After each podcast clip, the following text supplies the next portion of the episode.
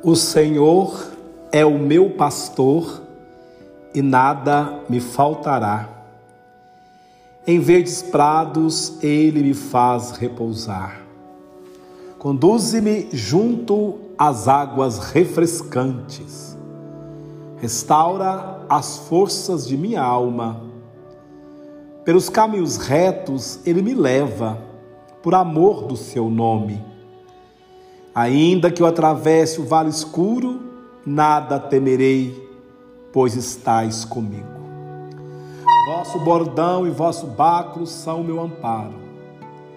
Preparais para mim a mesa à vista de meus inimigos. Derramais o perfume sobre minha cabeça e transborda minha taça.